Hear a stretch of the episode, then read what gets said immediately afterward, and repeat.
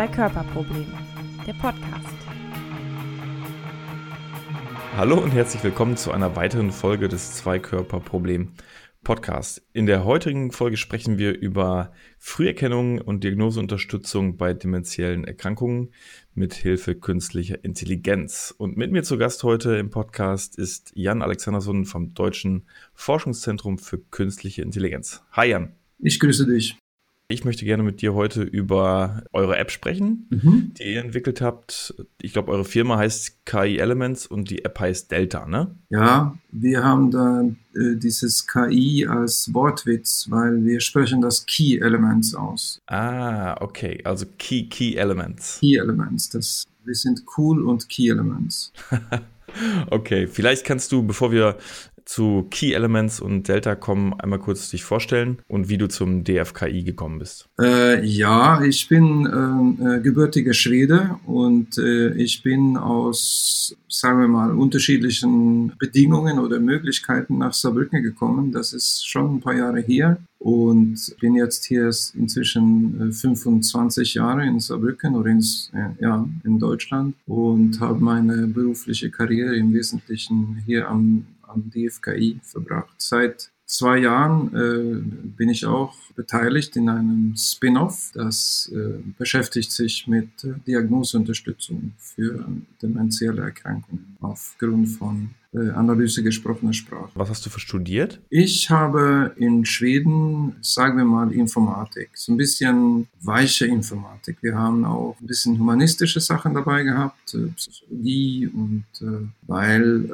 ein Schwerpunkt des Studiums war auch Interaktion Mensch-Maschine schon damals. Hat der damalige äh, Professor, der den, die Institution in Linköping aufgebaut hat, äh, Erik Sandeval heißt er, in seiner Vision ausgedacht, dass äh, äh es ist nicht, KI ist nicht nur äh, ein, eine Insel, sondern das ist auch ein Teil der Gesellschaft. Äh, das hat sich ja inzwischen bewahrheitet sagen wir mal 30 oder 40 Jahre später. Heute sind wir KIler nicht mehr die, die Nerds, sondern die Coolen und äh, das, äh, äh KI äh, marschiert jetzt mit, äh, mit äh, sieben Meiler Stiefeln in die äh, Gesellschaft. Und das ist äh, hochinteressant, finde ich. Ja, in jedem Fall, finde ich, würde ich zustimmen. Und man muss vielleicht nochmal sagen, das Deutsche Forschungszentrum für Künstliche Intelligenz ist, ich glaube, das kann man fast sagen, mit natürlich führend in Deutschland, was den Bereich KI an, anbelangt. Ne? Ja, sind, wir sind auf jeden Fall mit 30 Jahren äh, ähm, auf dem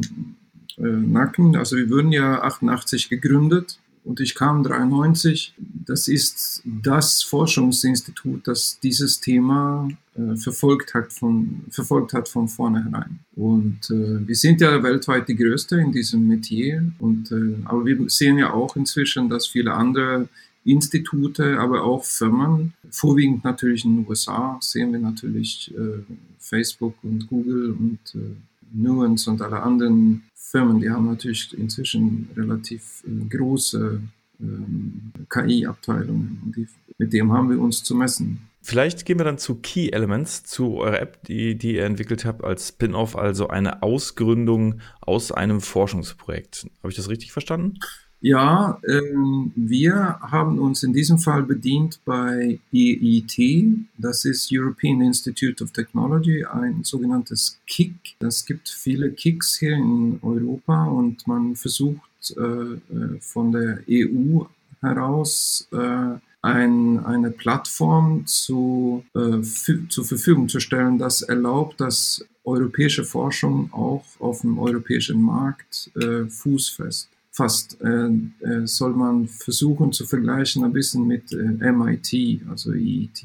Die, ähm, äh, diese Kicks gibt es in verschiedenen äh, Ausprägungen, EIT Digital, EIT Manufacturing, äh, EIT Health und so weiter und so fort. Und in, in unserem Fall haben wir dann ein, ein Zwei-Jahres-Projekt gehabt bei EIT Digital, wo die Aufgabe, die wir uns gestellt haben, war also eine Firma zu gründen und zu prüfen, ob wir diese Technologie in den Markt bringen können.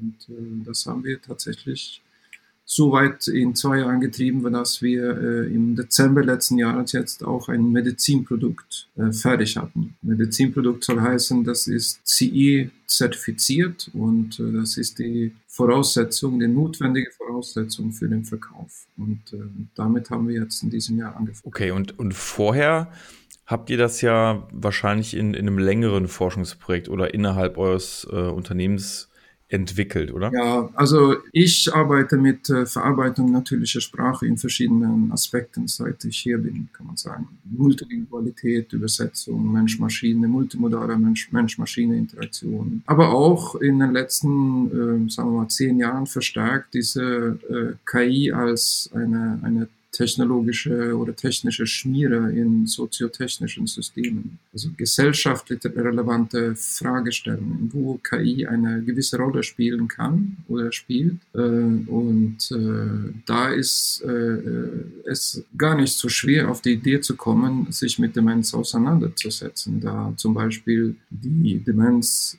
Kost oder die Kosten für Demenz äh, äh, viel größer sind als äh, zum Beispiel Krebs oder sogar kardiovaskuläre Erkrankungen. Und es ist eine schwierige Aufgabe und äh, stellen wir uns gerne an. Das wir jetzt. Wenn man jetzt keine App hätte, und jemand würde zum Arzt gehen und würde eine Art von Testung machen auf, auf Demenz, dann würde er wahrscheinlich ein, eine Art von Sprechtest, Erinnerungstest oder ähnliches äh, vorgelegt bekommen. Diese Tests habt ihr im Prinzip in eine App überführt, ne? Ja, das haben wir. Äh, wir, wir haben äh, äh, standardisierte, bereits vorhandene kognitive Testungen digitalisiert. Äh, das war früher oder ist Stand heute äh, immer noch seit 50 Jahren eine Stift Papier Aufgabe der Kliniker. Man notiert Ergebnisse oder die, ja, die Leistung des Patienten äh, mit Stift und man äh, geht in Büchern oder in Webseiten und äh, trägt diese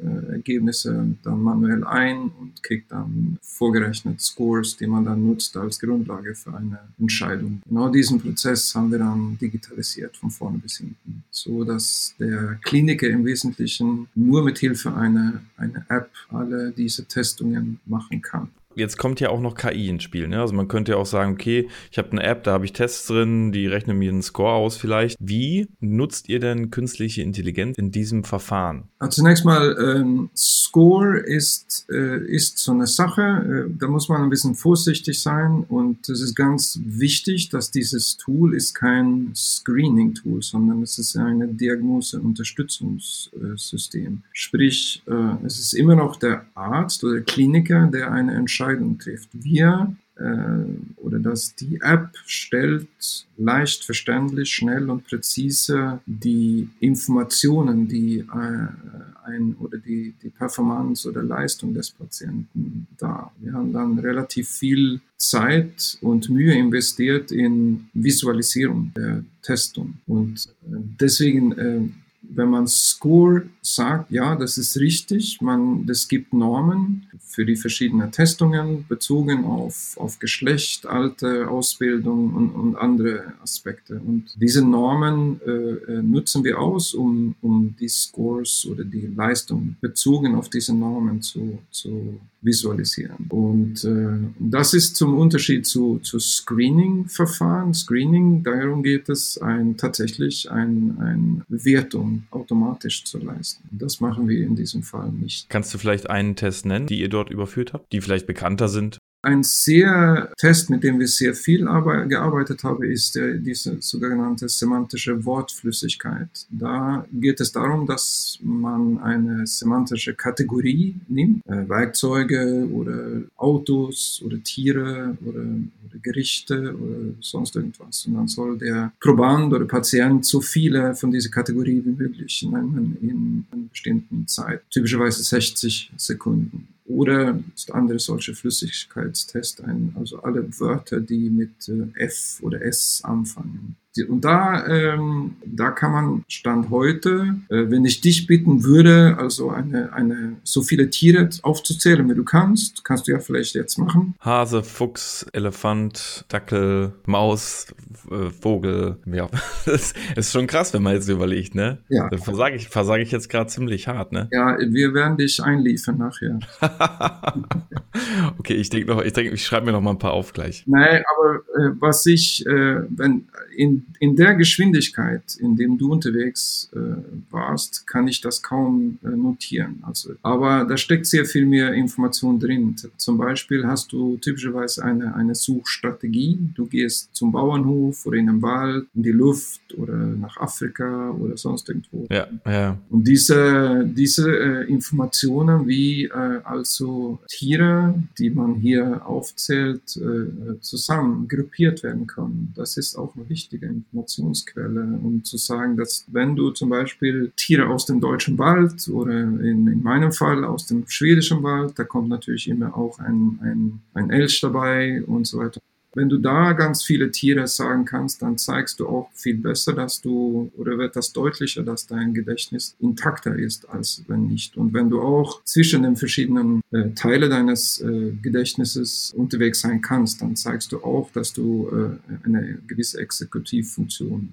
äh, noch äh, übrig hast. Und diese Informationen, die kriegst du einfach nicht mit, wenn du das von Hand. Habt ihr das schon mit Ärzten ähm, umfangreich getestet und Erfahrungen gesammelt, wie die darauf reagieren? Ja, vielen Dank für, für diesen, diese Steilvorlage, muss ich sagen. Selbstverständlich entwickeln wir sowas äh, zusammen mit äh, Kliniker. Das ist eine der Sachen, die ich vielleicht gelernt habe hier am DFKI, indem ich diese, äh, diese Forschung und Entwicklung in den letzten zehn Jahren im Bereich soziotechnische Systeme, im Bereich äh, so Ambient Assisted Living, AL, das ist äh, nutzerzentriert oder bedarfszentrierte Entwicklung oder auch Co-Creation, das ist ja auch so ein Modewort. Also sprich, die, die Entwicklung geschieht Hand in Hand mit den anderen. Der Gefahr droht sonst uns, dass äh, wir äh, in äh, wir Nerds in unseren Kämmerchen, wir denken uns irgendwas aus und dann äh, trifft das eigentlich nicht die, die Anforderungen, die die Anwender eigentlich haben. Deswegen äh, hier waren wir ganz von vornherein ganz, ganz eng mit den Klinikern und in, in unserem Fall haben wir mit einer Truppe in Nizza in, in Südfrankreich gearbeitet, die äh, sowieso sehr innovativ unterwegs sind und auch ein paar Jahre Erfahrung mit Sprach, Video, Analyse und so.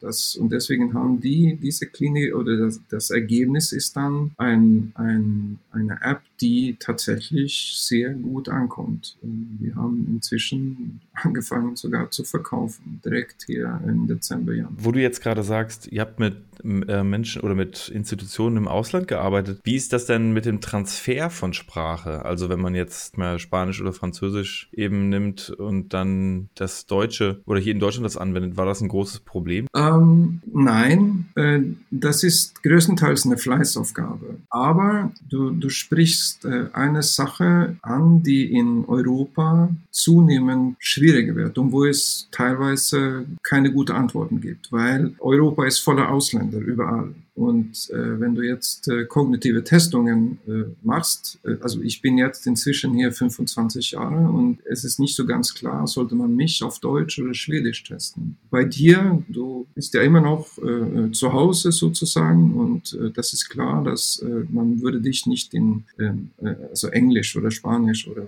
welche Sprache auch immer du sprichst, äh, testen.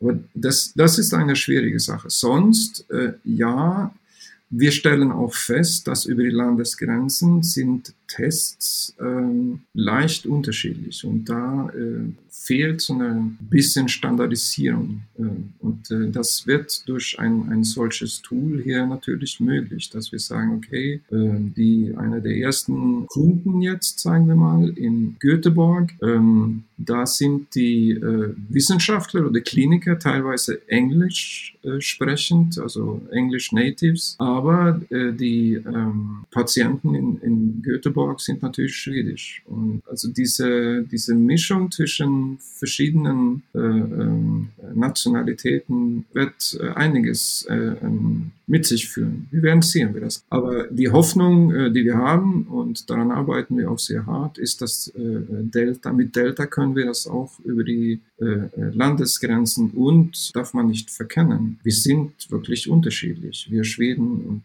und Deutschen und Spanier und Franzosen. Und äh, ein, ein Südfranzose wird typischerweise nicht Elch sagen, werden wir in Schweden sagen und wir sagen vielleicht nicht äh, Dorade äh, dafür. Also diese Aspekte gibt es natürlich auch und das kann nur durch äh, Datensammeln äh, berücksichtigt werden. Und das äh, ist einer der Teile, die wir jetzt, an dem wir jetzt arbeiten. Diese initiale Phase, wo wir äh, vielleicht nicht genügend schwedische Daten gesehen haben, um alle Tiere in, unsere, in unseren Wissensbasen äh, zu haben. Aber das ist ein, so, ein, ein Teil, wenn man, wenn man so eine Anfangsstudie macht, dass die, die Ressourcen dann äh, angepasst werden. Okay, und du hast gesagt, ihr, ihr arbeitet ja noch weiter.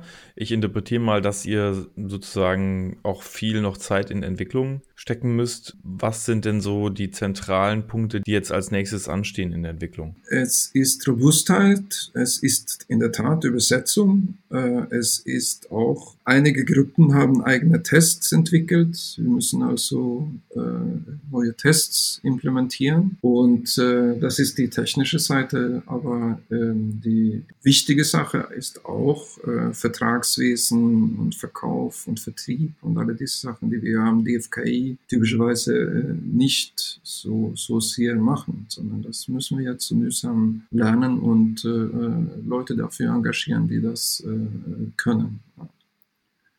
So, das ist eine ganze Reihe und dann äh, also Marketing und Vertrieb, das ist äh, da, wo wir auch sehr viel ein, uns engagieren müssen, weil letzten Endes muss ein Startup von irgendwas leben. So Markttransfer in den Markt kommen, da würde ich gern äh, im nächsten Schritt auf eingehen, aber ich würde vorher noch fragen, du hast gesagt, ihr wolltet no oder es hat sich jemand gewünscht, andere Tests zu implementieren. Das heißt, ihr geht im Prinzip auf die Bedürfnisse sag ich mal, eines Arztes, wenn der oder einer Klinik, wenn die sagt, wir möchten gerne Test XY haben, würdet ihr den auch im Zweifel implementieren? Ja, klar, selbstverständlich. Ähm, und gerade aus Göteborg haben wir äh, äh, zwei, drei Tests bekommen, die wir jetzt äh, ja, bis nächste, übernächste Woche fertig haben wollen. Ja. Okay, und ähm, der für den Kliniker, der diesen Test dann nutzt, wird das ja auch entsprechend äh, visualisiert? Du hast gesagt, ihr habt viel Zeit darauf verbracht, ne?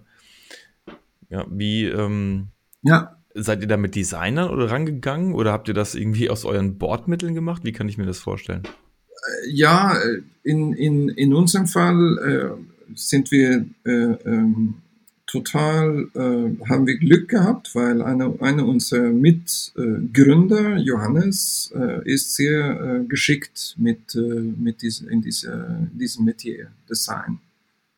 Und äh, der, der ist auch Psychologe und hat ein äh, richtig tolles Auge für was wie visualisiert werden kann, soll und so.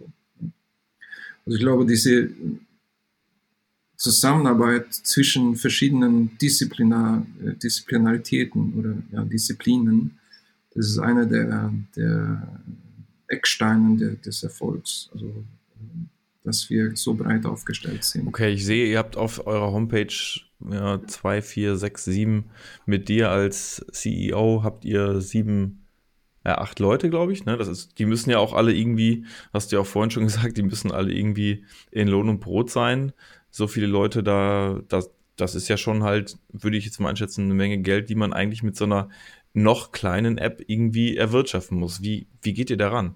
Also zunächst mal äh, äh, äh, kriegen diejenigen, die angestellt sind, äh, Gehalt. Ich kriege zum Beispiel gar kein Gehalt, sondern ich äh, leiste das hier noch freiwillig. Ähm, äh, die, wir werden sehen. Also äh, irgendwann mal äh, okay, fängt die okay. Firma an, Geld abzuwerfen. Dann können wir mehr Leute engagieren. Also, aber zurzeit ist sehr viel ähm, äh, freiwillig dabei. Wir haben zwei mhm. Angestellte oder eineinhalb, ganz genau.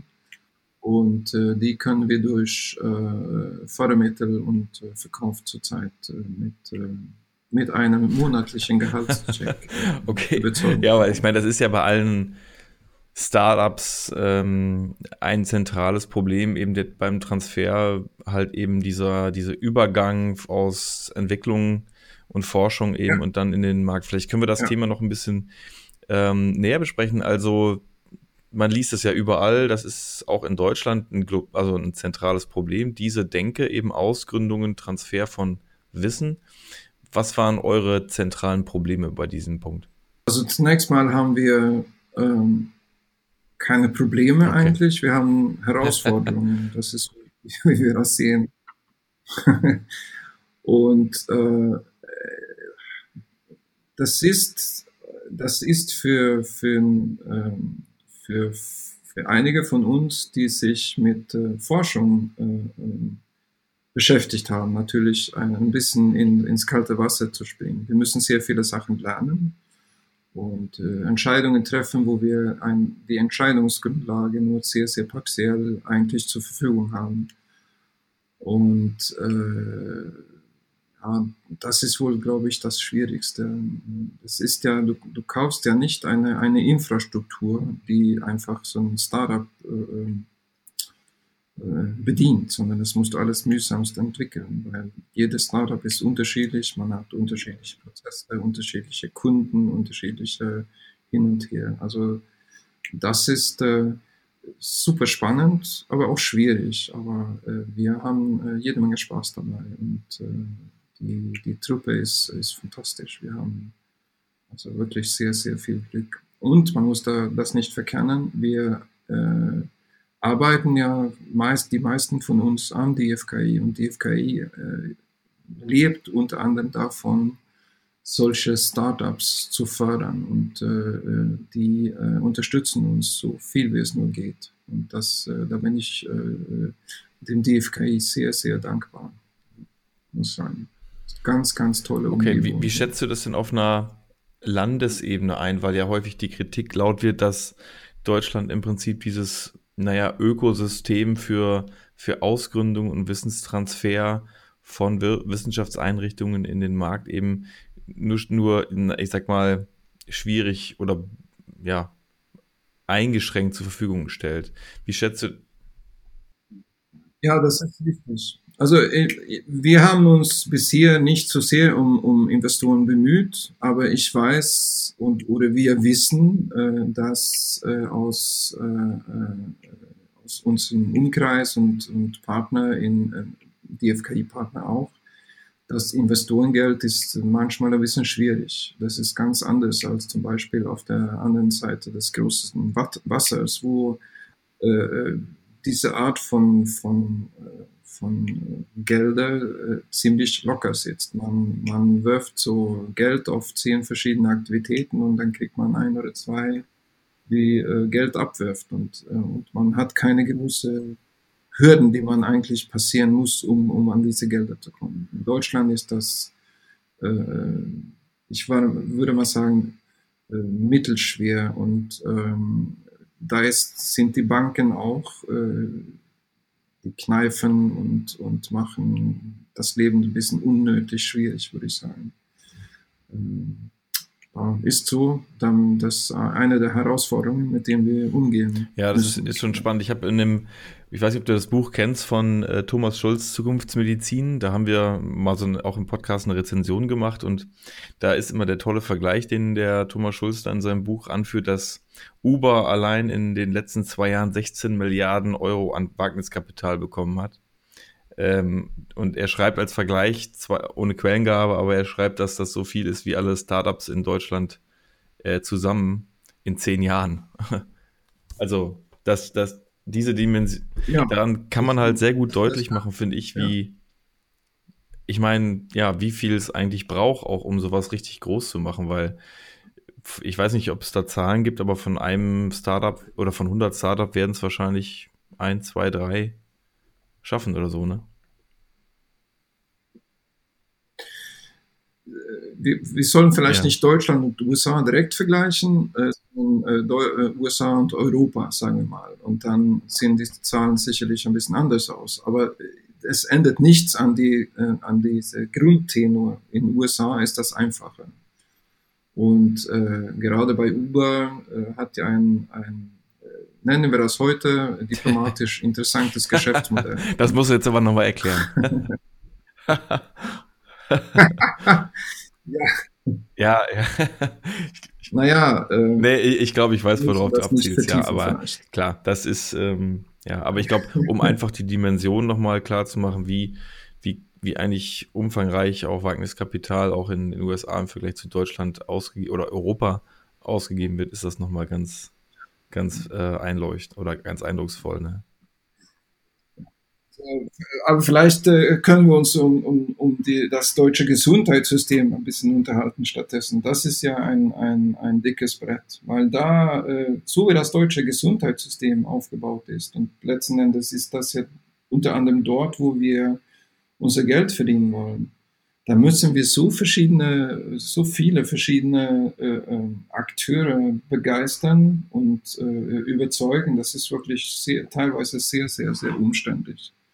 Und das, da würde ich mir wünschen, dass ähm, diese, diese mega komplexe Struktur vielleicht ein bisschen vereinfacht werden könnte. Also das, das täten uns gut, weil äh, wenn wir jetzt äh, uns mit dem Thema Demenz, Demenzprävention, also die äh, Prozesse und, und äh, äh, Möglichkeiten, äh, überhaupt die Entstehung von Demenz zu, zu äh, verhindern oder zumindest das Risiko zu, zu vermindern, dann müssen ganz viele verschiedene Akteure zusammenspielen. Und das ist in Deutschland schwierig, wirklich schwierig.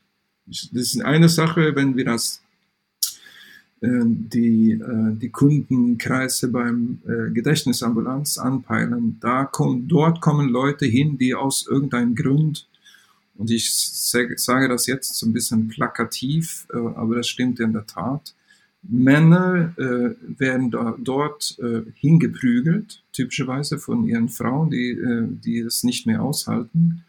Und die Frauen, äh, die kommen dann, äh, weil sie besorgt sind und die sind, haben typischerweise eigentlich gar keine Probleme.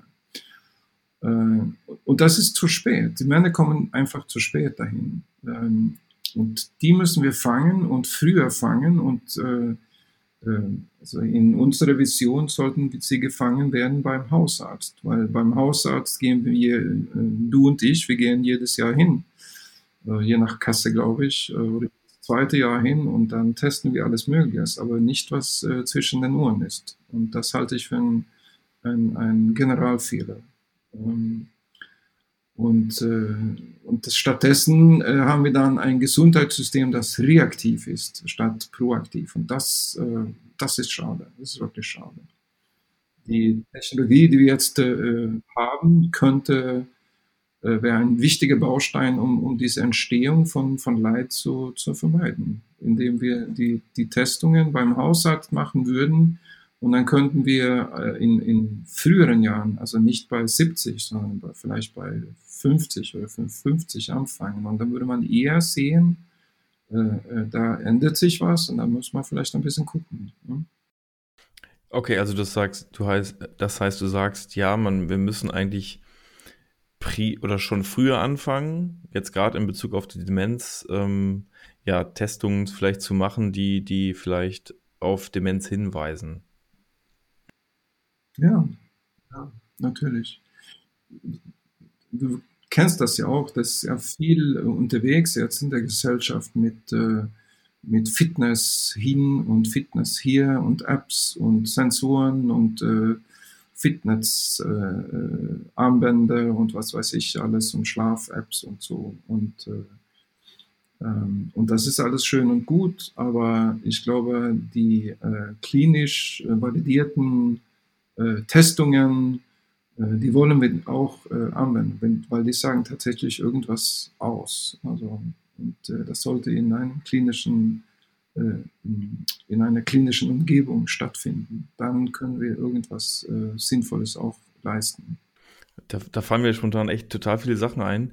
Ähm, vor allen Dingen äh, weißt du über Studien oder, oder ja, Ergebnisse, die, wie früh man eigentlich so auch am Sprachen, Spracherkennen äh, Demenz, ja, ich sag jetzt mal, erkennen kann oder Frühhinweise auf Demenz bekommt? Nein, äh, da gibt es sehr wenig, leider Gottes. Äh, und äh, das ist, äh, muss ich zurückgehen zu dem, was ich vorher gesagt habe. Diejenigen, die in, äh, an Gedächtnisambulanzen ankommen, die sind typischerweise viel zu krank. Die sind nicht äh, zu früh, zu früh erkennen. Aber äh, es muss sich ändern, weil äh, wir haben in den letzten äh, 10, 15 Jahren äh, äh, gesehen, dass alle Versuche der Pharmaindustrie, äh, zum Beispiel Alzheimer-Medikamente zu entwickeln, äh, kläglich äh, äh gescheitert sind. Äh, und äh, das ist auch nicht so komisch. Alzheimer ist ja die häufigste äh Ursache für Demenz. Äh, es gibt natürlich andere Ursachen und äh, vaskuläre Demenz oder Schlaganfälle oder was weiß ich alles. Und, ähm, aber äh, gerade bei Alzheimer, da äh, verplackt ja das Gehirn und stirbt teilweise dann ab. Und äh, selbstverständlich kann man das nicht äh, wegschmelzen oder eine ein Pille entwickeln, die das einfach korrigiert oder repariert. Das geht einfach nicht. Totes Gehirngewebe ist tot. Und äh, deswegen wird die nächste Generation Alzheimer-Medikamente auf Risikominderung setzen müssen. Sprich, wir müssen äh, gemeinsam mit der Pharmaindustrie dann äh, Leute, die im Risikobereich sind, identifizieren und durch solche äh, Studien äh, führen. Und äh, das kann man so ungefähr übersetzen in äh, Bluthochdruck äh, ist nicht notwendig, führt nicht notwendigerweise zu Schlaganfall, aber das erhöht das Risiko. Und dann kann man natürlich durch Blutdruck äh, senkende Mittel das Risiko mindern. Es garantiert immer noch nicht, dass ich äh, Schlaganfall vermeiden kann, aber das Risiko wird geringer. Und äh, das wollen wir auch zusammen mit der Pharmaindustrie machen. Denkst du denn, dass man mit eurer App Delta vielleicht, na, du hast ja gesagt, ihr, ihr wollt und könnt noch keine Di mit Demenzdiagnostik machen. Denkst du denn, dass die Vision, sag ich mal, in, so sein kann, dass ihr damit vielleicht Hinweise dann auf Demenz bekommt? Das ist eine Frage der Zeit und das ist eine Frage, äh, eine, eine gesellschaftliche Frage, äh, was wir wollen. Äh, ich frage dich dann zurück, möchtest du von einem Arzt oder von einem einem Stück Software diagnostiziert werden. Es kommt auf die Präzision an, würde ja. ich sagen. Ja. Ich lasse mich ja auch sozusagen durch ein EKG-Gerät, ähm, lasse ich mir mein EKG diagnostizieren, also zumindest ein die Herzschläge ausgeben und der Arzt diagnostiziert es dann. Und ich würde ja immer sagen, ich möchte von einem guten Arzt, der gut diagnostizieren kann, ähm, untersucht und diagnostiziert werden. Und das würde ich ja eben genauso von, von der Software erwarten. Ne? Ja, also äh, das heißt, äh, du bist dafür offen, äh, von einem, äh, sagen wir mal, äh, ja. Robby diagnostiziert zu werden. Du kommst nicht mehr zu einem Arzt, sondern es kommt zu einem Roboter. Na, das ist eine Frage, die wir im Podcast hier sehr oft diskutieren und die auch der, der Jan, der auch häufig mit dabei ist, auch schon sehr oft diskutiert. Ähm, also ich glaube, wir sind uns einig, dass wir, dass allein eine Software eben auch sehr schwierig für die Leute ist. Also wenn ich mir vorstelle, ich sitze hier alleine und mein, mein Smartphone sagt mir, okay, du hast äh, Krebs im letzten Stadium, du hast noch zwei Wochen. Das, das möchte man natürlich nicht. Aber ich glaube, das Integrierte zwischen Mensch und Maschine ist, glaube ich, das, worum es gehen muss. Also ich, ich glaube, dass die Unterstützung des Arztes durch Software eben schon auf jeden Fall wichtig sein wird in Zukunft, ja. Ist das ja bereits. Ja, ja, ja. KI-basierte Systeme zum Beispiel für Bilderkennungsfragen, Fragen, die sind ja so viel schneller und besser als Ärzte heute. Das würde ja sonst nicht gehen.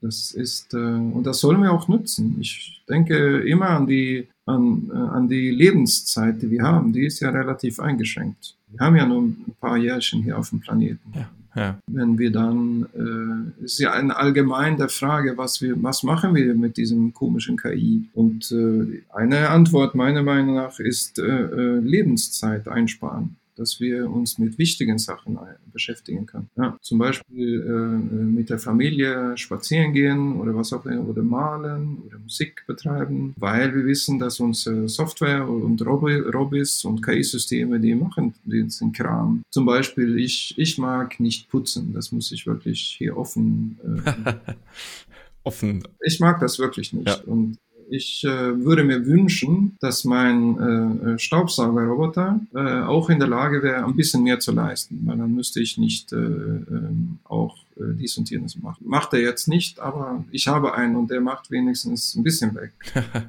ich habe mich daran gewöhnt, auch eine Spülmaschine zu bedienen. Ja, ab, absolut.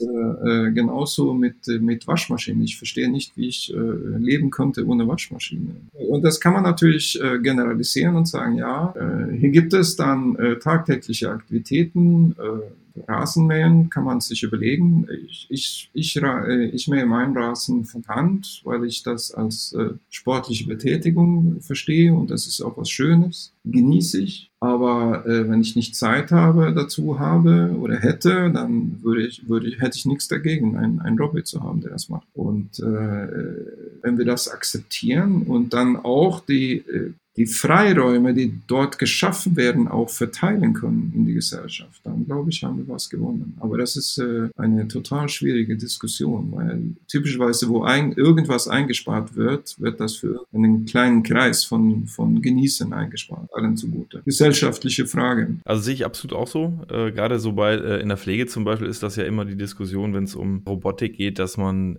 im Prinzip die großen Bedenken hat, dass die frei werdenden Ressourcen nicht den Menschen im, im Pflegeheim zugutekommen, sondern eben irgendeinem Geldbeutel. Ne? Und deswegen bin ich da total bei dir, äh, was du gerade gesagt hast. Was ich nochmal jetzt gerade auch, jetzt gerade mit eurer App oder mit der Demenzdiagnostik, wo du gesagt hast, man muss es präventiver machen. Wir sehen bei Apple, es gibt das EKG jetzt in der iWatch. Es gibt einen Sturz, also einen Fallsensor in der iWatch und es ist ja eigentlich nur eine Frage der Zeit, wie lange zum Beispiel ist, also wann zum Beispiel auch Diabetes, ja, der Blut Blutzucker zum Beispiel halt in, in, in so einem Wearable irgendwie abbildbar ist. Ja. Also ich, ich weiß nicht, klar, es ist vielleicht schwierig vorstellbar, aber warum kann man, ich meine, eure App kann man auch auf jedem Smartphone äh, diagnostizieren, installieren, ne? Theori theoretisch meine ich, wenn man jetzt vom, ne, vom Prinzip her ausgeht, dass man jetzt hier sitzen könnte und sich irgendwie mit so einer App und Alzheimer-Diagnostik zu Hause beschäftigen könnte. Ne?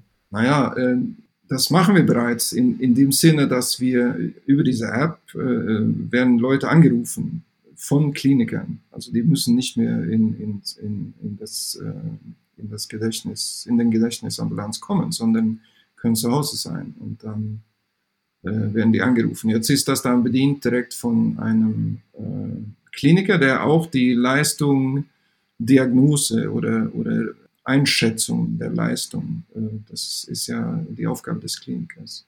Ähm, aber jetzt sagst du, sprichst du an, äh, du möchtest auf deinem Smartphone eine App haben, die besagt, äh, ja, du, dir geht's immer noch gut oder das hier war gar nicht so toll, hast du äh, schlecht geschlafen oder jetzt äh, hast du dieses Test zum, zum vierten Mal in der Folge ein bisschen unterdurchschnittlich äh, geleistet, da musst du vielleicht zum Arzt gehen. Ja, was, genau, genau, was heißt, ich, ich möchte aber, das ist so eine Sache, wo ich denke, okay, wo der Schritt weiter, ähm, genauso wie beim EKG oder beim Blutzucker, ist ja denkbar, ne? Naja, was ist, äh, okay, Apple Watch kann, äh, also Stand heute äh, ist das ein Medizinprodukt in den USA und irgendein Inselstaat, meine ich, oder zwei. Ähm, da kannst du äh, Vorhofflimmer, soweit ich weiß, äh, erkennen, äh, sofern diese Funktionalität eingeschaltet ist. Sonst äh, leistet das in etwa das, was so eine Sportuhr leistet. Man kriegt einen Pulsschlag, aber die, ähm, die äh, Signalkontur, was am Handgelenk äh, äh, erkannt werden kann, erkannt werden kann, ist natürlich äh, eingeschränkt. Das heißt, äh, einige ähm, Anomalien, das wirst du nie am Handgelenk erkennen können. Aber ist gar nicht so schlecht. Für, für manche ähm, Fälle ist das ausreichend. Äh, wie gesagt, Vorhofflimmern erkennt man relativ gut, äh, auch am Handgelenk. Ja. Und ja, aber das ist, ja. Blutzucker, äh, ja, man muss sich überlegen, welches Szenario das ist. Ich meine, das ist ja nicht so, dass du plötzlich äh, fünf vor äh, sieben heute Abend plötzlich ein, ein, Blutzucker äh, oder ein Diabetes bekommst, sondern das ist ein, ja. das ein Prozess, der, der, dauert ein bisschen. ja. Du musst ein bisschen überlegen, welche, welche Szenarien wir hier besprechen. Äh, ja, könnte man sicherlich erkennen. Äh, wollen wir das so haben? Ja, vielleicht. Ja, die Frage stelle ich mir ja gerade. Also letztendlich, wenn Apple anfängt, das EKG in die iWatch zu, zu überführen und ich meine, welche Werte kommen dann noch hinzu, ne? Oder welche Möglichkeiten kommen noch hinzu, die man, Stichwort Prävention, ähm, die man dann eben zum Menschen zu Hause verlagert. Also ähm, ich, ich, ich will das äh, nicht, dass ich jetzt sage pro oder contra, sondern einfach nur ganz, also deskriptiv so, ne? Und da frage ich mich dann natürlich, wo hört das auf und, und wo, wo muss man da halt, äh, oder was ist nicht gut für die Leute zu Hause zu haben, ne? Also es gibt, äh, es gibt unterschiedliche Menschen. Es gibt Menschen, die wollen das wirklich sofort wissen. Es gibt Menschen, die, die wollen das gar nicht wissen. Äh, wir können ja auch äh, das, äh, das Beispiel von, von Mammographie nehmen. Ähm, ich meine, die Statistik sagt, dass selbst wenn ein, ein Krebs durch Mammographie entdeckt wird, dann sterben die Betroffenen nicht weder schneller oder langsamer als diejenigen, die keine Mammographie-Untersuchung durchgemacht haben. Aber die äh, äh, leben dann diese Jahre mit, dem, mit der Gewissheit, sie haben Krebs. Und das ist natürlich eine, eine, eine un, unschöne Sache für, für viele, für die meisten Menschen, würde ich sagen. So ähm, äh, Auge zudrücken und hoffen, dass es gut geht, das ist eine Strategie, die erlaubt dann ein, ein, ein vielleicht ein, ein Leben ohne Angst zu führen, obwohl man genauso stirbt wie diejenigen, die das wissen. Also es ist eine, äh, ich habe keine gute Antwort darauf, wirklich nicht. Das muss jeder für sich äh, beantworten. Was ich weiß, ist, dass äh, ähm, solche Technologien, nehmen wir dann Apple Watch oder, oder, oder unser Delta oder sonst irgendwas, das kann äh, verwendet werden, um äh, früh zu erkennen, dass irgendwas nicht in Ordnung ist. Und dann ist, ist das äh, up to you zu entscheiden, ähm, will ich da was machen? Will ich, äh, angenommen, äh, du schläfst schlecht und deswegen leistest du nicht so gut, äh, ist es dir wichtig? Wirst du, zu, ja, wirst du verstehen, warum du nicht äh, gut schläfst und irgendwas machen? Oder, ja, man weiß es nicht. Das ist, muss jeder für sich beantworten. Ich meine, für gerade bei Demenz äh, gibt es so viele Fälle, äh, bei denen wir frühzeitig eingreifen könnten. Nehmen wir zum Beispiel äh, äh, vaskuläre Demenz, sprich, da ist typischerweise der Vorhofflimmer, der, der Bösewicht. Man kriegt so einen Flimmer, das, die meisten, die verstehen das nicht oder nehmen das gar nicht wahr. Wenn man, wenn man so eine Flimmerphase hat, dann bilden sich so keine kleine äh, Quagel im, im Herzen. Und die äh, gehen dann in den Körper raus, äh, wenn da die Flimmerperiode vorbei ist. Und die setzen sich teilweise dann im Gehirn ab oder am Herzen oder im Bein oder sonst irgendwo. Und wenn sie sich im Gehirn absetzen, dann sterben äh, natürlich Bereiche im Gehirn. Punkt. Und das ist der vaskuläre Demenz. Das kann man dann erkennen, dass irgendwas äh, nicht in Ordnung ist. Das sieht so aus wie ein, ein Alzheimer ungefähr von der Leistungsgefälle äh, äh, hier. Aber man kann typischerweise ein, ein Vorhofflimmer äh, heben und äh, die Verschlimmerung äh, stoppen. Und äh, ist natürlich total wichtig, dass diese, diese also kognitive Leistungseinbußen erkannt wird. Und das kann typischerweise äh, nur geleistet werden, wenn Leute äh, solche Testungen machen, die dann äh, klinisch validiert sind. Ja. hört sich auf jeden Fall sehr plausibel an. Ich meine, gerade halt auch da bietet ja dann das Verfahren, dass du die Leute halt zu Hause anrufst, das ist ja auch für die Leute sehr komfortabel eigentlich, ne? Ja. Ja, ja. also, ja. ja. Okay, Jan. Ähm, wir sind jetzt ungefähr bei knapp 50 Minuten. Ui. Ich, ich würde dich. So schnell. Ja, so schnell, ne? Ähm, ich würde dich fragen, zehn Jahre weiter, wo steht ihr mit Delta? Oder was wäre dein Wunsch, wo ihr mit Delta steht? Ich würde mir wünschen, äh, dass das seinen festen Platz gefunden hat äh, in, in der Prävention und in der, der Diagnostik, so dass die Diagnostik standardisierter wurde und dass wir eine, eine schnellere und bessere Leistung, weniger Tests die mehr aussagekräftig äh, sind. Das würde ich mir wünschen. und dass wir äh, auch äh, äh, bezeugen können, dass Früherkennung und Prävention äh, eine, eine fundamental wichtige Bestandteil des, eines äh, jeden Gesundheitssystems. Das würde ich mir wünschen. Ja. Das hört sich auf jeden Fall nach einem sehr, sehr guten Wunsch an und äh, ich bin sehr gespannt, wie es mit Delta weitergeht und äh, wie es mit vor allen Dingen auch mit dem Transfer und der Nutzung halt später ähm, in, in der Breite ähm, aussieht mit Delta und freue mich da sehr auf die Entwicklung. Und ich möchte mich natürlich ähm, bei dir ganz herzlich bedanken, Jan, dass du hier teilgenommen hast und bei uns im Podcast warst. Und äh, vielleicht sehen wir uns ja irgendwann nochmal wieder zu einem anderen Thema äh, oder zu News zu Delta. Und ähm, damit würde ich den Podcast heute beenden und sage vielen Dank und äh, bis zum nächsten Mal. Ich habe zu danken. Vielen Dank. Danke, Jan. Tschüss. Danke dir. Tschüss.